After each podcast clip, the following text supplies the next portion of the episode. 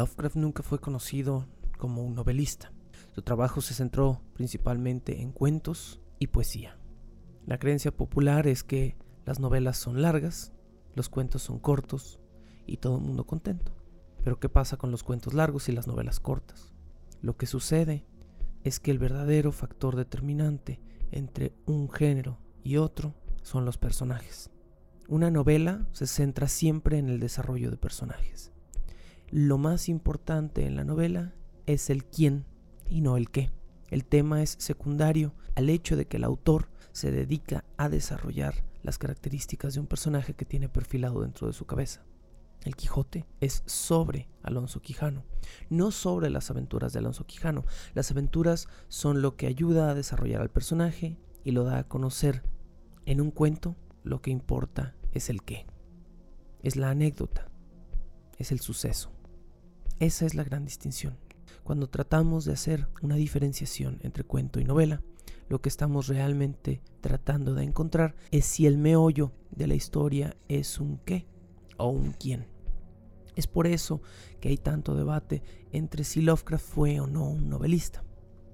Pero, como decíamos antes, lo que nos queda 100% claro es que Lovecraft sí escribió relatos largos y es precisamente de eso de lo que vamos a hablar el día de hoy. Me gustaría poder cubrir todos los relatos largos de H.P. Lovecraft. Hay realmente cuatro relatos largos muy conocidos, aunque tiene varios relatos largos, quizá los más largos y los que a menudo son llamados novela, son cuatro. Uno de ellos menos debatido, el primero del que vamos a hablar el día de hoy. Mm, dos los dejaremos totalmente fuera, los mencionaremos simplemente y eh, dos los cubriremos a extensión. Los dos relatos de los que no vamos a hablar específicamente el día de hoy son el caso de Charles Dexter Ward y El color que cayó del cielo, dos obras que por su extensión a veces son clasificadas, consideradas o vendidas como novelas, pero yo no estaría tan seguro. En el caso de Charles Dexter Ward lo hemos discutido y es quizá el único caso con el que yo estoy de acuerdo. En el color que cayó del cielo, no, porque no es relevante el personaje o los personajes que circundan a la historia, solo es relevante la anécdota. Distinto en el horror de Dunwich, que es otro, uno de los relatos que sí vamos a discutir el día de hoy, y en La sombra sobre Innsmouth, donde queda en un área gris si lo importante es el personaje la anécdota. Así que comencemos específicamente con el horror de Dunwich, mm, la que es quizá mi obra favorita dentro de la literatura Lovecraftiana y que si no han leído les recomiendo ampliamente. El horror de Dunwich fue publicado originalmente en la revista Weird Tales. Como mucha de la obra de Lovecraft, eh, han oído el título de la revista incontables veces a lo largo de esta temporada, precisamente porque era una de las revistas que más recibían los relatos de Lovecraft y que más los publicaban. Decíamos que Lovecraft fue un autor desafortunado porque no vio mucha de su narrativa publicada en formato de libro. Hoy vamos a hablar de una de las dos obras que sí logró publicar en vida en formato de libro eh, y fue la primera y quizá la más importante con esta distinción. Pero no es el horror de Dunwich, es la segunda de la que vamos a hablar el día de hoy, que es La sombra sobre Innsmouth. El horror de Dunwich fue publicado entonces en la revista Weird Tales, originalmente entre las páginas 481 y 508 de la edición original, en el año de 1929. Este cuento cuento, llamémoslo como lo que es, este cuento va a narrar la peculiar historia de la familia Watley, eh, pero de nuevo no se centra en un único personaje, sino en la anécdota detrás de estos personajes. Eh, todo sucede en el pueblo ficticio de Dunwich, en Massachusetts. Casi todo lo que Lovecraft narra en su literatura sucede cerca de Providence, Rhode Island, en el estado de Massachusetts. Entonces Massachusetts es una constante en Lovecraft y siempre que estemos como buscando dónde se centra un relato de Lovecraft, eh, aventando una moneda al aire, la mitad de las veces va a ser en una zona cercana a Providence, en Massachusetts.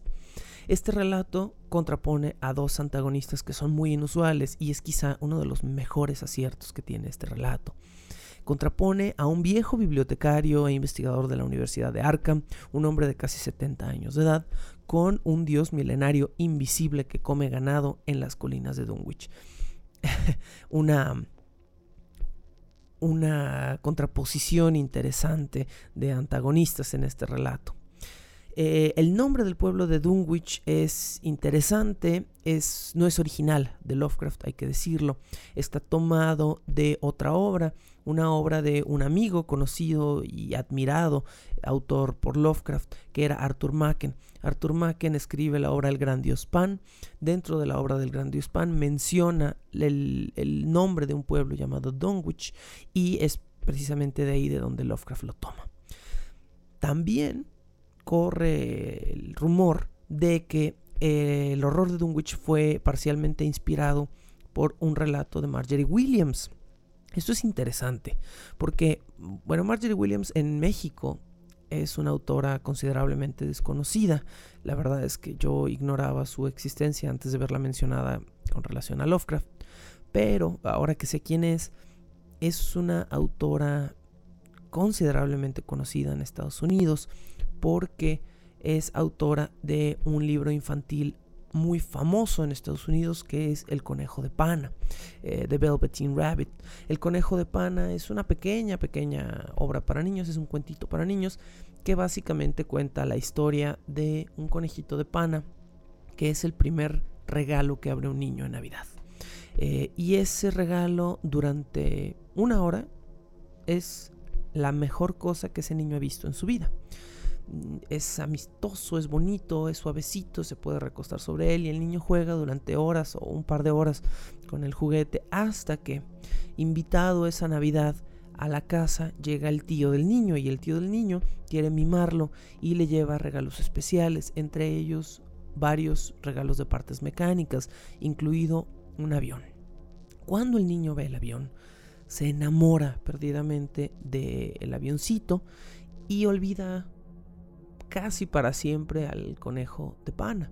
Entonces el conejo cuando es dejado de lado y es puesto en un ático con otros juguetes abandonados, comienza a sentirse terriblemente mal y dice, pero es que yo era yo, yo era la cosa más amada de ese niño y yo me sabía la cosa más amada y ahora estoy abandonado en un ático, ¿qué pasó? Dentro del ático se encuentra a un caballo de piel, eh, un caballo no, no un caballito de madera de esos que se mueven, sino una especie de efigie, de figura de un caballo real recubierta en piel. Eh, y el caballo le dice, ¿sabes qué? Relájate. Cumpliste tu cometido. Fuiste lo que tenías que ser para ese niño en el tiempo que tenías que hacerlo. Y ese niño te dio lo más valioso que se le puede dar a alguien. Te hizo sentir vivo. Ahorita estás hablando conmigo. Ahorita te estás moviendo estás interactuando y eso es consecuencia de que el niño te haya dotado de una vida al amarte durante un tiempo, aunque fuera breve. Dado que fuiste amado, ahora estás vivo. Y dado, dado, que ahora has sido olvidado, ahora te sientes morir. Pero no es lo que está pasando. Ahora estás viviendo más que nunca. Entonces el caballo convence a este conejito de que haber sido amado valió la pena para continuar vivo.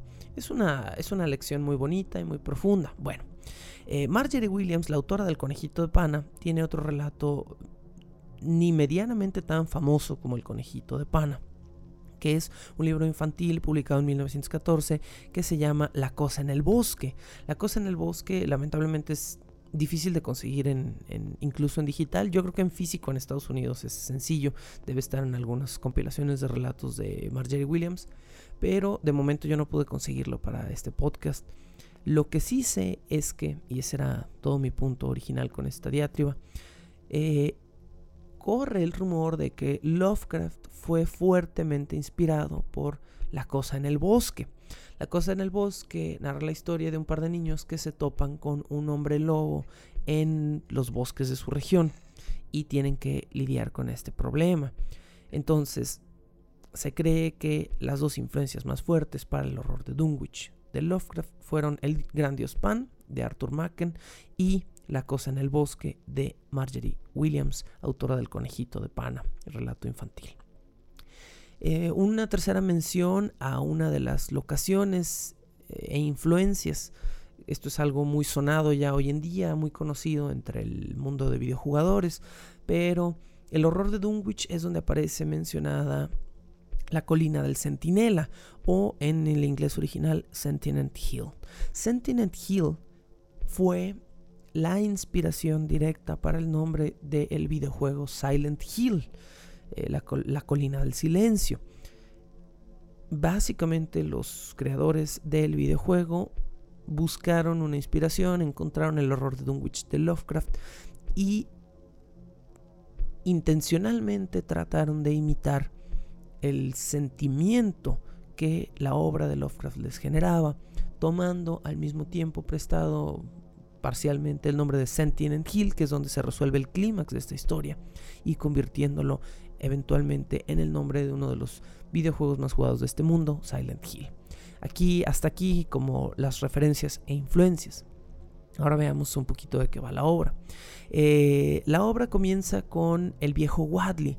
El viejo Wadley es un anciano em, que por la forma en la que Lovecraft lo describe, vamos a asumir que es de raza negra, pero oh, Lovecraft no lo menciona directamente, pero hace alusiones a que es un hombre de raza negra o de raza negroide, algún, algún mulato, algún híbrido. Bueno, eh, esto ya sabemos en el racismo mm, un poco desmesurado y un poco mm, ingenuo de Lovecraft, del cual dicen, encontré una mención eh, en algo que hablaremos en el episodio siguiente, sí va a haber un episodio siguiente, espero pero encontré una mención a que Lovecraft se arrepentía en sus últimos días de haber sido misógino y racista. Bueno, no sé qué tan cierta sea la mención porque no es de una fuente 100% confiable.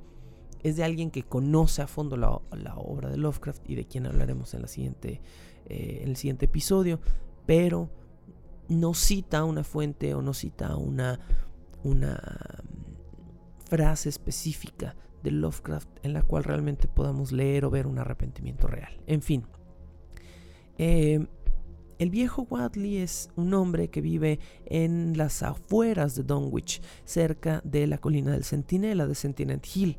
Wadley posee una amplia colección de libros paganos que el tiempo ha ido haciendo pedazos. Es un gran bibliotecario de libros ocultistas, pero todos estos libros se los está comiendo el tiempo, se están pudriendo dentro de su choza que es una, pues una cazuela, una choza muy, muy humilde en las afueras de Dunwich. El viejo Wadley solo tiene una persona en su vida eh, con la cual comparte todos estos libros y todos sus secretos ocultistas, y es su hija Albina, Lavinia Wadley, quien está marcada por una peculiar historia de desapariciones y violencia. Lavinia Wadley lo que sabemos de ella al principio de la historia es que perdió de una manera violenta pero desconocida a su madre cuando ella tenía 12 años de edad. Ahorita que veamos un poco el desarrollo de estos personajes entenderemos por qué Lavinia Wadley muy probablemente fue la asesina de su madre o presenció el asesinato de su madre de alguna manera. En 1912, es 1912-1913 es cuando está situado este relato, escrito en 1929, es decir, unos 10, 12 años antes eh, de, lo que, de la fecha en la que Lovecraft está realmente redactando este relato. En 1912 sucede lo que asumimos nosotros lectores es una relación incestuosa entre Lavinia Wadley y su padre. Eh, Lavinia queda sorpresivamente embarazada a pesar de que en el pueblo de Dunwich todo el mundo sabe que es soltera, así lo dice el relato. Y el viejo Wadley baja muy orgulloso de, de la colina del Centinela a la plazuela, al centro de Dunwich, a tomarse unas copas y a informarle a todo mundo que está dentro del bar que eh, su hija está embarazada. Y él lo dice con muchísimo orgullo, pero todo mundo en el pueblo siente una especie de trago amargo con esto, porque pues saben que el, el viejo Wadley vive solo con su hija y que su hija es una criatura peculiar a la que no muchos hombres se acercan por lo que asume todo el mundo que el viejo Wadley ha embarazado a su hija. Eh, el 2 de febrero de 1913, tenemos la fecha exacta dentro del relato, durante la celebración de la Candelaria, Lavinia da a luz un niño varón, eh, Wilbur, Wilbur Wadley, que es descrito como un bebé de piel oscura, con rasgos caprinos, como de cabra, y reflejos y actitudes precoces. Es de este tipo de descripciones de donde asumimos que el viejo Wadley es de raza negra, pero también aquí hay un chanchullo en el cual se centra el meollo de la historia, ¿no? Eh, entonces, bueno, e, este bebé que nace con rasgos negroides, labios prominentes, ojos saltones, em, piel oscura, rasgos caprinos, lo describe Lovecraft y en versiones ilustradas de este relato lo ilustran con un eh, pómulos anchos, un mentón fino y una barbita que le da realmente todo este rasgo animal que tiene el, el joven chiquillo extraño Wilbur Wadley. Wilbur comienza a crecer de una manera imposible, o al menos humanamente imposible. Dice el relato que para sus 5 a 7 meses de edad, el pequeño Wilbur Wadley ya caminaba perfectamente y hablaba oraciones fluidas, si bien dentro de un léxico peculiar, un léxico parecido al de su padre o, al de su madre o, al, de, al, de, quien creemos era su padre, eh, pero hablaba de manera fluida a los 5 o 7 meses de edad. Esto ya es peculiar. Cuando el chiquillo tiene cerca de 5 años de edad, el relato lo describe como físicamente como un adolescente de 15, con un poco de vello facial, pero una musculatura fornida, una musculatura grande debajo de sus ropas. Entonces, estamos hablando de un ser, de una criatura que tiene mm, varios años por delante de la edad que realmente tiene, ¿no? O que refleja varios años por delante de la, de la edad que realmente tiene. Conforme el nieto del viejo Wadley crece, el viejo Wadley decide remodelar su casa. Su vieja choza de madera comienza a ampliarla en su terreno. Eh, cabe decir que la choza del viejo Wadley está pegada a una de las paredes de las colinas, uno de los cerros de la colina del Centinela. Eh, y el viejo Wadley comienza a crecerla en torno a la colina, como si la casa fuera un desprendimiento de la piedra misma de la colina. Esto es, esto es muy interesante y va a jugar también un lugar especial en la historia. Eh, entonces el viejo Wadley empieza a remodelar su choza y también empieza a comprar una sospechosa cantidad de cabezas de ganado que todo mundo en el pueblo básicamente ve desaparecer. Eh, nadie está seguro de dónde se están yendo estas cabezas de ganado, ni de por qué el viejo Wadley las está comprando, ni de dónde está sacando el dinero para comprarlas. Pero cabeza de ganado que el viejo Wadley compra desaparece de una manera misteriosa. Eh, la viña, mientras todo esto sucede, está encargándose de adiestrar a su chiquillo en las peculiares artes de los libros paganos, de cierta manera, que tienen en su biblioteca personal. Durante la adolescencia del chiquillo, cuando el chiquillo ya realmente está cerca de los 13 años de edad, eh, estamos hablando de la noche de Halloween de 1926. Son exactamente 13 años, bueno, casi exactamente 13 años, este, 12 años y cachito, entre el 2 de febrero de 1913 y el Halloween de 1926. La noche de ese Halloween, cuando el chiquillo tiene cerca de 13 años de edad, Lavinia desaparece eh, de una manera misteriosa del pueblo de Donwich y esa noche, a lo largo de toda la noche, una bandada de chotacabras eh, canturrea de manera incesante. Las chotacabras, si las quieren buscar, pueden buscar videos en YouTube, es interesante. Eh, les dicen pájaros bruja. Son pájaros que por la forma de su cuello, su cabeza, eh, por la amplitud o, lo ancho de su pico, se consideran pájaros de alguna manera misteriosos, feos, horribles. me parecen muy bellos, físicamente hablando. Su canto sí es ligeramente perturbante, tienen un canto que parece como, como la risa de una bruja y al mismo tiempo eh, pues como algo bastante animal. Eh, su pico es particularmente ancho como los picos de, los, de las aves jóvenes. Cuando un ave es joven, eh, el pico es más ancho por la forma en la que se alimentan, abriendo el pico de manera completa para que regurgiten en su garganta. Eh, la mayoría de las aves cuando crece y se puede alimentar por sí mismas, el pico se cierra a ambos lados del cráneo del ave y se vuelve más angosto. En las chotacabras esto no sucede y parecieran tener una boca que está parcialmente sonriente. Eh, esta es toda la mística en torno a las chotacabras. Lovecraft utiliza la imagen de las chotacabras como la imagen de la muerte. Cada vez que en el horror de Dunwich suenan las chotacabras, es específicamente porque un personaje está muriendo o va a morir. Así, así de sencilla la cosa.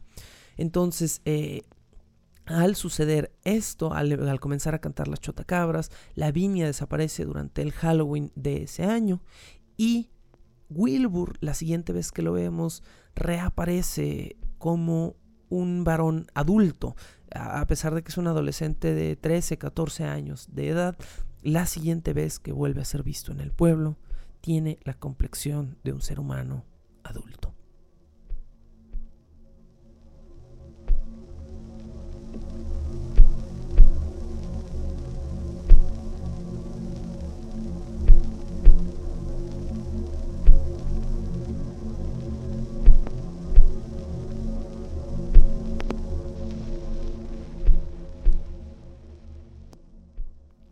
Wilbur Wadley queda huérfano.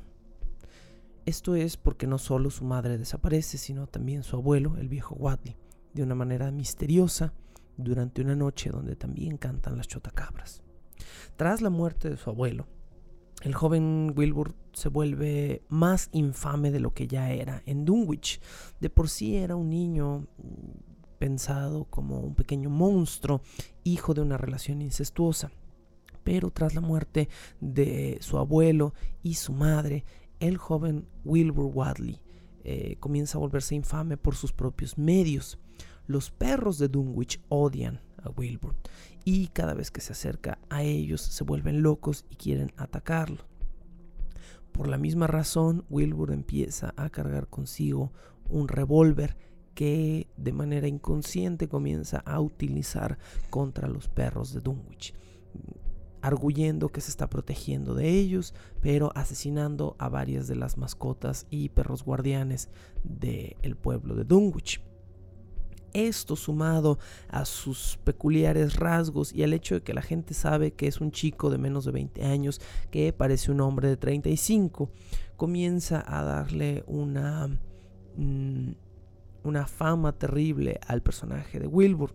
Em, el personaje de Wilbur más encima empieza a realizar distintos viajes fuera de Dunwich, viajes que los habitantes de Dunwich consideran misteriosos, pero que nosotros como lectores sabemos exactamente a dónde lo guían. Wilbur está buscando una copia del inmencionable libro ficticio pagano de la literatura Lovecraftiana, el Necronomicon. Wilbur ha heredado de su abuelo una copia en inglés del Necronomicon dentro de la mitología del Necronomicon. Creo que lo vimos en el primer programa cuando hicimos una breve historia del Necronomicon, si no recuerdo mal. Eh, el Necronomicon cuenta con traducciones varias, incluida una supuestamente al inglés, la traducción de John Dee. Se supone que, todo esto es fantasía, pues obviamente, eh, se supone que dentro del relato del horror de Dunwich, Wilbur cuenta con una copia traducida de la versión de John Dee, que era una copia perteneciente a su abuelo. No obstante, Wilbur quiere encontrar una copia más cercana al original en árabe y está en busca de una copia latina del Necronomicon. Comienza entonces el extraño chico a viajar a distintas universidades para tratar de encontrar la copia del infame libro Necronomicon. Así es como el camino de Wilbur se cruza con el de Henry Armitage. Henry Armitage es el curador de la biblioteca de la Universidad de Arkham y es un viejito que a pesar de ser un viejito bibliotecario es firme, es fuerte y está decidido a no permitir ciertas cosas que Wilbur le pide cuando se conocen. Armitage y Wilbur se encuentran una noche en la biblioteca de Arkham, donde Wilbur, mostrándole su copia inglesa del Necronomicon, le sugiere a Armitage permitirle cambiar los libros. Le dice, déjeme cambiar los libros, déjeme llevarme el original latino en, o por un tiempo Nadie se va a dar cuenta. Hago lo que tengo que hacer con el libro y vuelvo a cambiar las copias. Por supuesto que esta es una petición inconcebible para un bibliotecario común, ya no digamos para un entendido en el Necronomicon mismo, como es eh, el, doctor Armitage. Entonces, eh, Henry se niega por completo a permitirle a Wilbur hacer el cambio y Wilbur le dice, ¿sabe qué? Eh, pues váyase a la fregada, yo voy a hacer lo que yo quiera y si usted no me permite cambiar los libros, voy a ir a Nueva York y voy a ir a las otras universidades que tienen una copia del Necronomicon y voy a tratar de hacer el cambio. También dentro de la historia del, del Necronomicon ya vimos que hay varias copias regadas por el planeta. La mayoría están en Estados Unidos. Hay una en Brasil que, eh, no me acuerdo si lo comentábamos o no, pero eh, Borges decía que le parecía muy peculiar y muy interesante que el, que el infame libro ficticio de Lovecraft la única copia que existiera dentro de su mitología fuera de Estados Unidos y fuera del Oriente Lejano, fuera en Argentina. Eh, pero bueno, esto como acotación aparte. Eh, Wilbur entonces se retira muy enojado porque pues Armitage le está prohibiendo hacer lo que él quiere, su voluntad. Y a las pocas noches de esto, eh, Henry se despierta a medias de un alboroto en la noche. Dentro de las propiedades de la Universidad de Arkham hay un enorme mastín, un, perrote. Básicamente tiene un perro guardián muy grande. El perro despierta a toda la universidad a ladridos porque está ladrando dentro de las paredes de la biblioteca. Henry, el, profesor Armitage, corre a ver qué es lo que está sucediendo. Y esperamos muchas cosas, pero lo que encontramos como lectores em, junto con el protagonista o junto con el eh, defensor de, este relato, Henry Armitage, es bastante sorprendente. Lo que Armitage se encuentra finalmente en el piso de su biblioteca es junto al, perro, al mastín que está vivo y ladrando todavía, está el cadáver de Wilbur Wadley. Muy interesante como el que parece ser el protagonista de este relato es un simple medio desechable más en Lovecraft. Es por esto que el horror de Dunwich no es una novela. Sus personajes son secundarios a los hechos y son reciclables. Comenzamos con el viejo Wadley, después nos interesamos en Lavinia, después nos interesamos en Wilbur, se muere Lavinia, se muere el viejo Wadley, se muere Wilbur. Nos va quitando todos los protagonistas Lovecraft y nos dice lo que importa es el hecho, esto es un relato. Entonces eh, Henry se encuentra el cadáver de Wilbur Wadley, pero este cadáver no es un cadáver humano.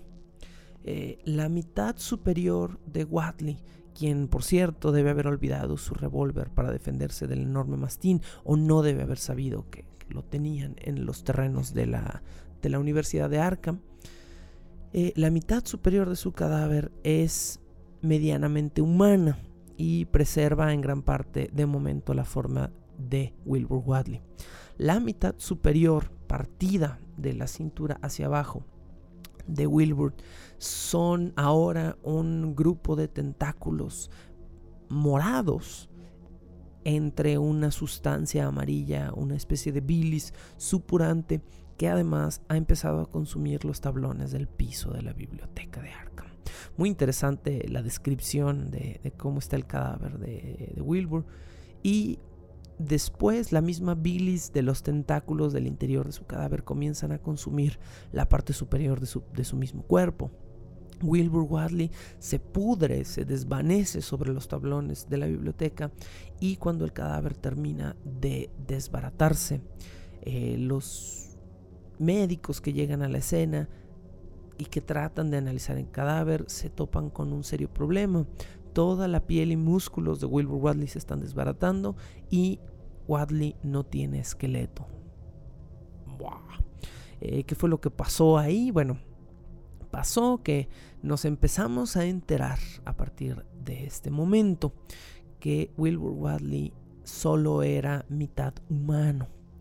Eh, lo que pensamos o lo que Lovecraft quería que creyéramos había sido el producto, eh, el producto de una relación incestuosa, es en realidad el producto de un ritual pagano. El viejo Wadley, ofreciendo a su hija como una especie de sacrificio, permite que algo embarace a su hija, algo que no es él, embarace a su hija y su hija pare un híbrido entre una criatura humana y un ser lleno de tentáculos. Esto es Lovecraft en su más pura, destilada y dura expresión. Eh, y, tiene mucha relación con el tema de las siguientes semanas. Bueno, yo sigo diciendo de la siguiente semana, pero va a ser dentro de dos semanas, ¿verdad? Eh, Armitage en ese momento y un par de sus colaboradores, eh, dos colaboradores específicamente, un fulano que aparece en este momento en el relato llamado Francis Morgan, que es un profesor de medicina y de arqueología de Arkham, y otro fulano llamado Warren Rice, un lingüista de la Universidad de Miskatonic. Eh, todo lo que no pasa en Arkham pasa en Miskatonic dentro de eh, la, la mitología Lovecraftiana. Son las dos grandes universidades y ambos son pueblos mm, ficticios que existen dentro de una línea del tiempo, vamos a llamarla alterna, cerca de Providence, Rhode Island, este, y en Massachusetts. Este, estos dos estados, Rhode Island y, Massachusetts, ya, ya, lo dijimos de, Massachusetts, pero Rhode Island es el otro. Eh, van a ser la constante absoluta dentro de Lovecraft. Bueno, eh, entonces eh, vienen estos dos profesores y se hacen de una copia de un diario que Wilbur tenía dentro de su cadáver, rescatan la copia y por medio de esto comienzan a enterarse de toda la situación de Wilbur. Lo descubren también eh, después de mucho tiempo porque resulta que el diario no está escrito en caracteres ni románicos, ni cirílicos, ni ideográficos, ni jeroglíficos. Está escrito en caracteres que eh, ni siquiera el, el prominente lingüista de la Universidad de Miskatonic, Warren Rice, logra traducir logran mandar traducir los diarios y se dan cuenta de que es un código, que realmente el diario está escrito en inglés con caracteres no humanos o de ninguna civilización humana conocida. Así que asumen que Wilbur inventó su propio alfabeto para poder escribir su diario. Bueno, también dentro de las páginas de este diario descubren que el viejo Wadley, el abuelo de Wilbur, estaba intentando mm, reintroducir a este plano existencial a un dios pagano llamado Yoxotot, que mm, existía en otro plano existencial y que Wilbur, perdón, que el viejo Wadley, por medio de un ritual pagano, logró hacer pasar a este plano, aunque pequeño y débil. Así que por medio de las páginas de mm, del diario de Wilbur, comienzan estos profesores de distintas universidades a enterarse de que el viejo Wadley parece haber logrado atravesar a esta criatura a este plano y utilizó las cabezas de ganado para alimentarlo y hacerlo crecer. Es por eso que su casa estaba pegada a un risco, porque la criatura vivía dentro de una montaña dentro de una colina, perdón, eh, en este risco. Y es por eso que el viejo Wadley comenzó a crecer con tablones su propiedad para ocultar a esta criatura que tenían cohabitando junto con Lavinia, su consorte, y Wilbur, su hijo. Entonces averiguamos por medio de las páginas del diario de Wadley que Wadley es em, hijo de Yoxotot y de su madre Lavinia, no como pensamos en un principio de su abuelo hablemos de familias disfuncionales y luego hablemos del horror de Dunwich. Cuando eh, el grupo de profesores llega a Dunwich, se percata de que llegaron apenas a tiempo o quizá incluso un poco tarde porque la noche anterior en Dunwich acaba de suceder algo horrible algo destrozó, eh, algo, algo que se quedó hambriento y sin, sin, compañía dentro de la cabaña de los Wadley, destrozó la propiedad de tablones, atravesó las colinas y destruyó varias de las casas del centro de Dunwich. Esto después de haberse comido varias cabezas de ganado y de haber dejado la colina y las llanuras cercanas llenas de una serie de huellas gigantescas que no se parecen a la huella de ningún otro animal pero sin que nadie haya visto absolutamente nada. Descubren entonces estos profesores que la criatura a la que buscan es invisible y que esta criatura está suelta en Dunwich. Eh, ¿Cómo se van a enfrentar tres, doctores universitarios académicos a este dios pagano? Bueno, utilizando la misma magia negra que el abuelo de Wilbur eh, utilizó para traerlo a este plano. Henry Armitage, eh, Francis Morgan y Warren Rice entonces suben a la colina del Centinela, no sin antes haber ideado un mecanismo para poder ver a la criatura con la que van a tener que luchar. Este mecanismo básicamente es una lata de spray. Eh, a uno de los profesores se le ocurre, eh, no es una lata de spray, no, no sé si en 1900 veintitantos existían las latas de spray, lo voy a investigar. Este, pero eh, básicamente lo que hacen es crear un atomizador con una sustancia metálica que se va a adherir a la piel de la criatura invisible para poder verla. Suben armados con una copia del Necronomicon, el diario de Wilbur Wadley y una lata de atomizador a tratar de enfrentarse a este dios pagano y contra todas las mm, estadísticas en su contra, eh, logran vencer a Yoxotot. Eh, como lo hacen, eh, pintan un símbolo pagano para encerrar mágicamente a la criatura en el piso de la colina del centinela y hacen entre los tres un, un cántico, un encantamiento que reenvía a Yoxotot a su plano existencial original. No sin antes sufrir serias consecuencias psicológicas y terminar todos traumaditos de por vida.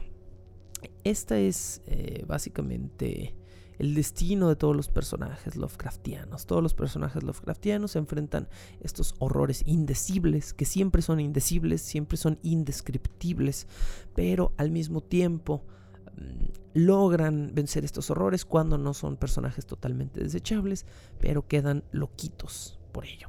Este es el horror de Dunwich, uno de los relatos extensos de Lovecraft, no el más extenso.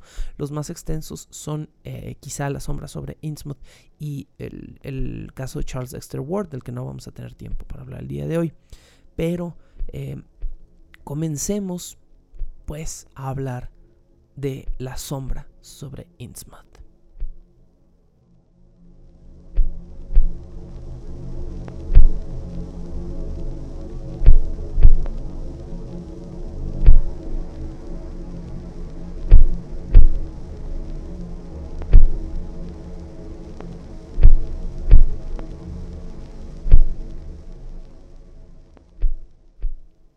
La sombra sobre Innsmouth o Innsmouth, dependiendo de cómo quieran pronunciarlo, es un cuento largo escrito en cinco capítulos por Lovecraft en 1931 y publicado en abril de 1936 de forma íntegra. Este va a ser uno de los grandes campeones mm, dentro de la vida útil como escritor de Lovecraft.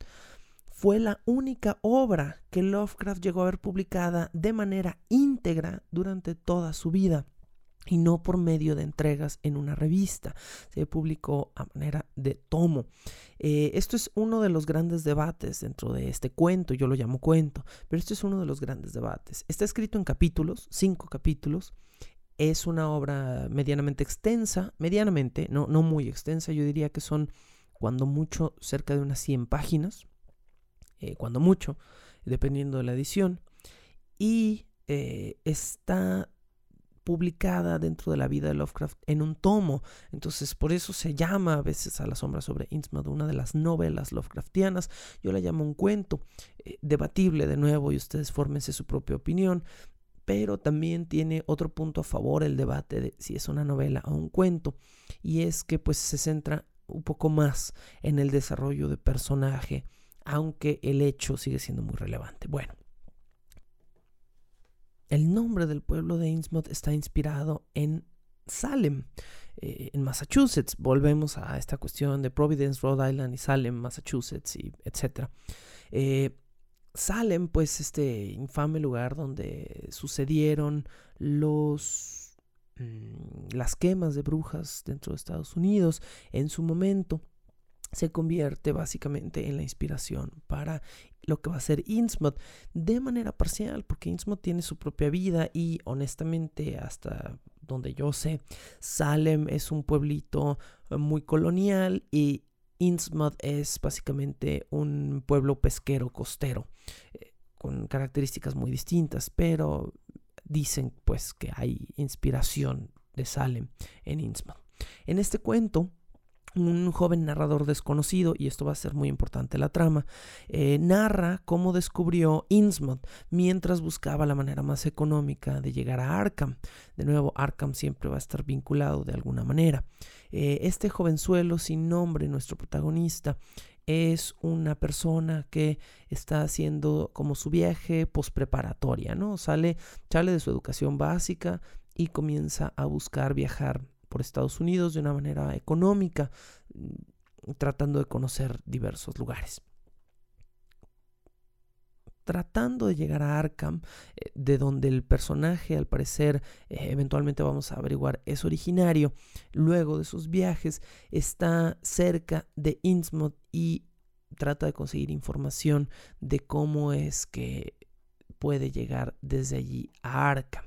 Lo que sucede a partir de este punto es que eh, comienza a recibir distintos consejos de parte de la persona del boletaje que le va a ayudar a llegar, de parte de un tendero, de cómo puede llegar a Arkham a través de Innsmouth. Y entonces distintos personajes comienzan a decirle a nuestro protagonista que eh, Innsmouth es un lugar que vale la pena visitar por unas horas para comprender su historia, que tiene un museo que está Mm, lleno de piezas de oro pirata, eh, oro, recogido pues de barcos piratas, no oro chafa, eh, y que dentro de las piezas de esa colección hay una serie de tiaras de un metal desconocido que no es oro, que parece ser una aleación semejante al oro, que son fascinantes de ver. No obstante, todos los personajes que hablan con el protagonista le advierten que Innsmouth no es un lugar para quedarse a pernoctar. Es decir, no duermas en Innsmouth, regresa apenas puedas. Bueno, eh, un, un, boletero dentro de una taquilla le dice al protagonista que si se espera hasta cierta hora, cerca de la media mañana, pasa un camioncito ahí donde está el, el protagonista que lo lleva directamente a Innsmouth y que lo va a traer de regreso porque el camión regresa a las 8 de la noche. Así que el protagonista dice, bueno, es excelente, eh, puedo atravesar quedarme hasta cerca de esa hora y después buscar una forma de salir no de regreso sino en dirección a Arkham de alguna otra manera. Ese es el, el plan de nuestro protagonista. Se le informa que este camión viaja cuando mucho con tres pasajeros dos o tres veces al día y eh, eh, llega a este pequeño pueblo que básicamente es un lugar de ruido y abandonado cuyos habitantes, todos ellos o casi todos ellos, tienen un aspecto muy peculiar. A menudo estos habitantes son descritos como hombres y mujeres nuevamente de rasgos negroides, con labios prominentes y ojos saltones. El pueblo en sí también es descrito como un lugar roto, derruido, que siempre huele a pescado. Tras comprar muy malas provisiones, porque el protagonista pues es un chicuelo que no está particularmente preocupado por, por comer bien, eh, compra un, galletas y queso y cosas así para comer. El protagonista se dirige allí a Innsman y al llegar ahí lo primero con lo que se topa es una pequeña tienda donde el protagonista compra otras cosas para su estancia y donde el tendero le informa que mm, si no quiere perderse necesita un mapa. El joven tendero no tiene, nos dice el protagonista, las características de la gente de Innsmouth. Se ve como una persona foránea, que no tiene la misma genética. Y muy diligentemente este tendero le dibuja al protagonista eh, un, un, pequeño mapa para que no se pierda en Innsmouth. De, de, la misma manera, el, el, tendero le dice que si le interesa al protagonista saber más sobre la historia de Innsmouth, debe de buscar a un viejito alcohólico, que es el, borrachín del pueblo, básicamente, que es un viejito que se llama Sadok Allen. Sadok Allen es una de las personas más viejas del pueblo, pero es un forastero. El chico le, le, le, dice, le confiesa que es un forastero y que por lo mismo tiene historias peculiares sobre el pueblo. Así que el protagonista de repente dice, bueno, tengo que quemar tiempo, tengo que esperar a que, salga otro transporte en la noche que me lleve hacia Arkham. Así que voy a ir al museo y voy a buscar a Sadok a ver qué me topo en este pueblo. Eh, cuando se topa finalmente con Allen Sadok, el protagonista se percata de que eh, el borrachín no es tan parlanchín como esperaba y entonces se da cuenta que va a tener que sobornarlo para que le cuente la historia de Innsman.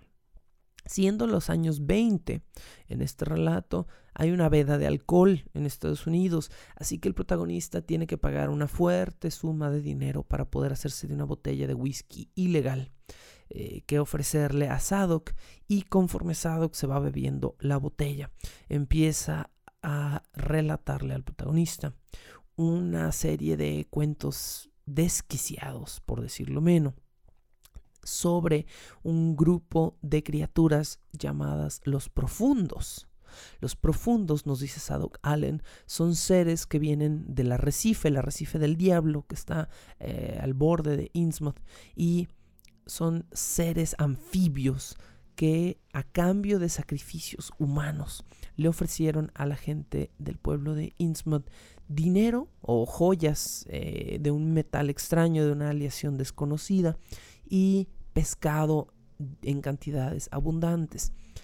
Al parecer, hace mucho, mucho tiempo, la gente de Innsmouth aceptó este trato, este cambalache, y los profundos que salían del arrecife del diablo eh, comenzaron a cobrarse sus sacrificios humanos, pero no todos eran mm, a muerte, no todos eran sacrificios en el sentido de que iban a ser asesinados. Muchos de estos sacrificios fueron eh, mujeres y hombres con los que los profundos fueran capaces de procrear. Así, básicamente crearon una raza híbrida de habitantes salidos de eh, seres mitad anfibios y seres mitad humanos que se fueron trasladando a Innsmouth hasta que el, pueblo o la ciudad, no sé cómo llamarlo, pero es más bien como un pequeño poblado pesquero, eh, se plagó de seres híbridos. Sadok también nos explica en, un, lo que es un capítulo bastante extenso de este relato que el patrón del pueblo, un marino llamado Obed Marsh, originalmente un pescador, eh, se convierte en un refinero de metales preciosos. Básicamente pone una, una refinería donde fundían los metales extraños que los profundos les otorgaban y los convertían en una, forma, en lingotes o en monedas para comerciar con otros pueblos. Este fulano, Obed Marsh, eh, se dice, pues, se casa con una mujer de los profundos, con una mujer pez, básicamente, y con ella tiene a varias hijas que son hijas eh, que todo mundo describe como de rasgos anfibios, hijas muy feas que fueron desapareciendo con el tiempo. Ay, ya estoy aquí pegándole al micrófono. Eh, hijas que fueron desapareciendo con el tiempo y que eh, una de ellas específicamente, la mayor, eh, fue una chica que desapareció casándose o buscando casarse con un hombre de Arkham. Bueno, hasta aquí el, relato, el extenso relato de Sadok Allen. Después de eso, el protagonista se percata de que son casi las 7.40 de la noche y que si quiere tomar el último transporte fuera de Innsmouth va a tener que llegar a la plaza central o a la estación de trenes antes de las 8 de la noche. El protagonista calcula que tiene 15 minutos para llegar más o menos a tiempo a donde tiene que hacerlo, pero a pesar del mapa que le dieron, se pierde y pierde el transporte fuera de Innsmouth, lo que lo pone en la difícil situación de tener que hacer exactamente lo que le advirtieron que no hiciera, que es pasar la noche en Innsmouth. El protagonista se prepara para lo peor, busca el mejor hotelucho dentro del pueblo, que es un hotel horrible y viejo y derruido y, y sin, sin habitantes dentro, sin, sin visitantes dentro, porque no hay casi forasteros en esta región. Y renta un cuarto que mm, trata de preparar para que nadie pueda abordarlo durante la noche. Lamentablemente, el único cuarto que le rentan a este chico es un cuarto que tiene dos puertas conectadas a otros dos cuartos laterales y una puerta central con ventanas que dan hacia un que están en un cuarto piso. Entonces el chico se siente muy vulnerable y lo que hace es eh, de una manera muy, muy peculiar y muy inteligente desatornilla con una navaja de bolsillo que tiene los seguros que tiene su armario y se los pone, se los agrega a la puerta de manera que se asegure que nadie tenga eh, forma de violentar digamos esa chapa extra que él pone.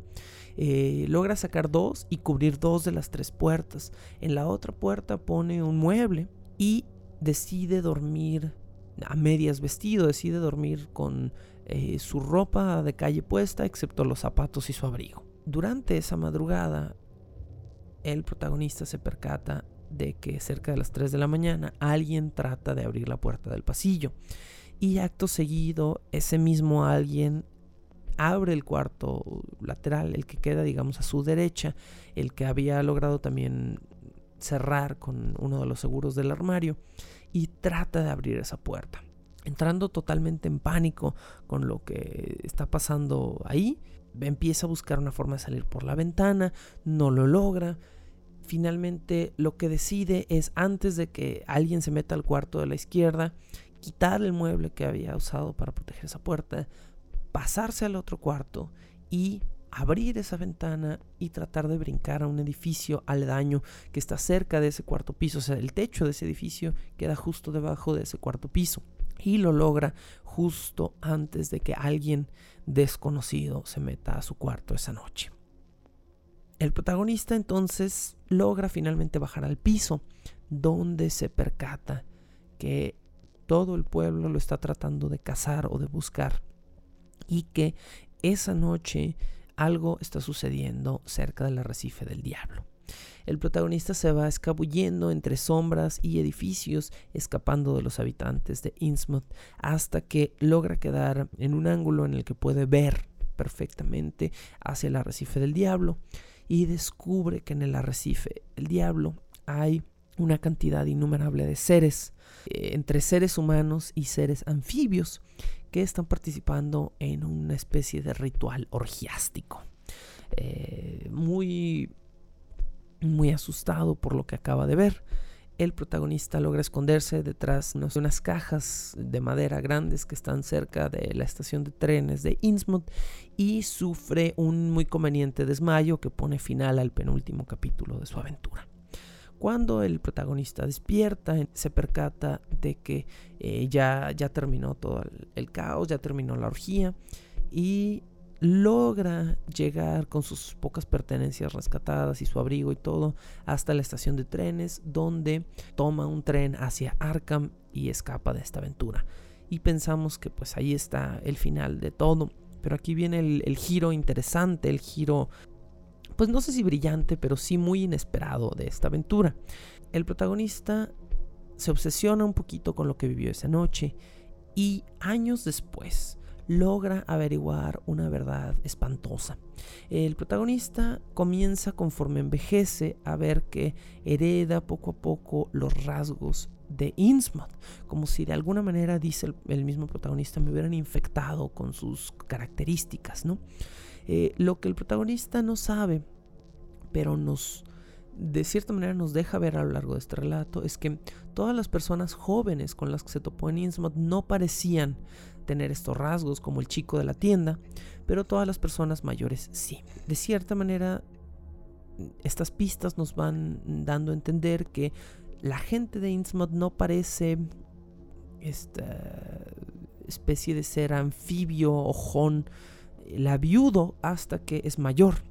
Conforme entonces el protagonista empieza a crecer, su padre le dice un día, te pareces más cada día más a la gente de Innsmouth. Y el protagonista se paniquea de una forma horrible. Eh, se empieza a mirar obsesivamente en el espejo y determina que es verdad.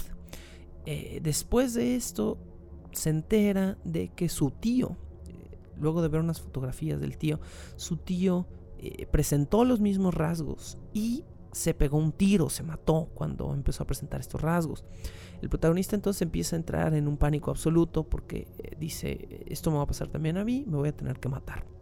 Se compra un arma, pero antes de eso decide hacer un viaje a la biblioteca de Arkham, de donde él es originario y donde está viviendo en el momento del epílogo, digamos, de esta historia. Y en la Universidad de Arkham, el bibliotecario se interesa mucho en quién es él. Eh, cuando el protagonista revela, no revela su nombre en ningún momento del cuento, pero revela quién fue su abuelo y quién fue su tatarabuelo. Y cuando el bibliotecario de Arkham oye esto, le dice, ¿sabes qué?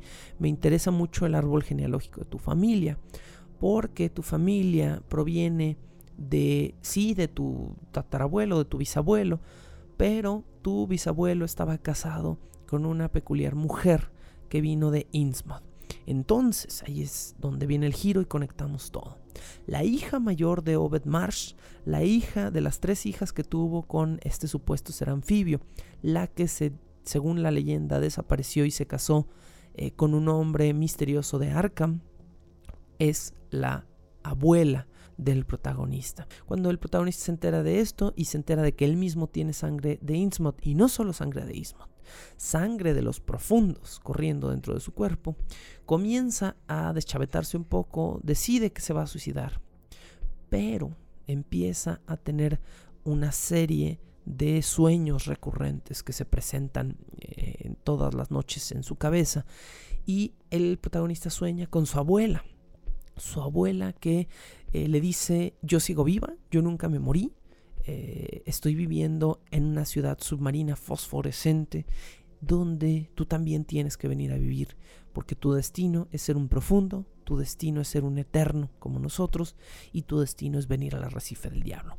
Conforme estos sueños comienzan a presentarse, el protagonista determina que va a ir a buscar a su primo, su primo que en ese momento nos enteramos está acometido en un, en un manicomio y se está volviendo loco igual que él, decide ir a sacarlo del manicomio y deciden irse juntos al arrecife del diablo, donde no, lo vemos como lectores, no, no lo experimentamos, pero donde los protagonistas dicen que van a ir a saltar juntos del borde del arrecife para ir a vivir por siempre en la ciudad de Yantley, la ciudad fosforescente al fondo del mar.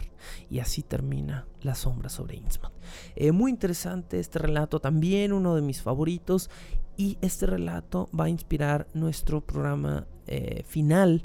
Mm, tenía interés quizá en, hablar sobre Call of Cthulhu, el sistema de juegos de rol. Eh, no sé, no sé, pero me topé con una lectura interesante investigando para esta temporada. Y eh, yo creo que le vamos a dedicar todo el último programa a esa lectura que hice. Eh, no les voy a decir qué es porque eh, el, el, misterio está devaluado estos días y vamos a mejor a mantenerlo un poco. Así terminamos el día de hoy con los relatos largos, los relatos extensos.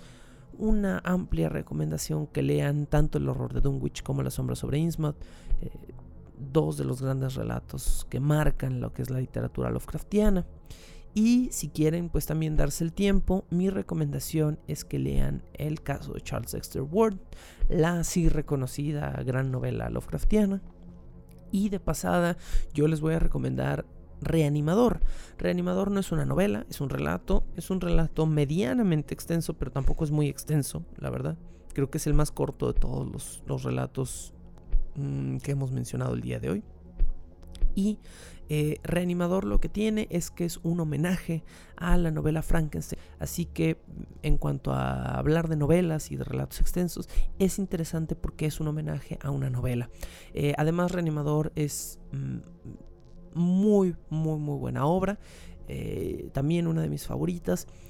Y si se atreven y están en la onda Lovecraft ahorita, vean la película. No es buena, no es apegada al relato.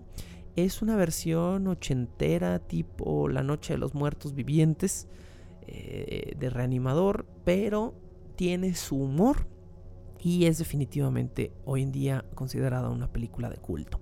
Si se hacen, si se logran hacer de una copia de Reanimador, eh, la original me parece que tiene una secuela, pero la, la original, la viejita, véanla también y ríanse un rato de un poco de sátira Lovecraftiana llevada a lo totalmente exagerado. Este es el cuarto episodio de la temporada de HP Lovecraft extendida para Bajo el Puente del Troll. Nos escuchamos en un par de semanas más con el último episodio. La locución, la producción y la música original de este programa son creadas por Sergio Vicencio. Ve a patreon.com diagonal Sergio Vicencio y apoya este podcast para obtener horas de contenido adicional.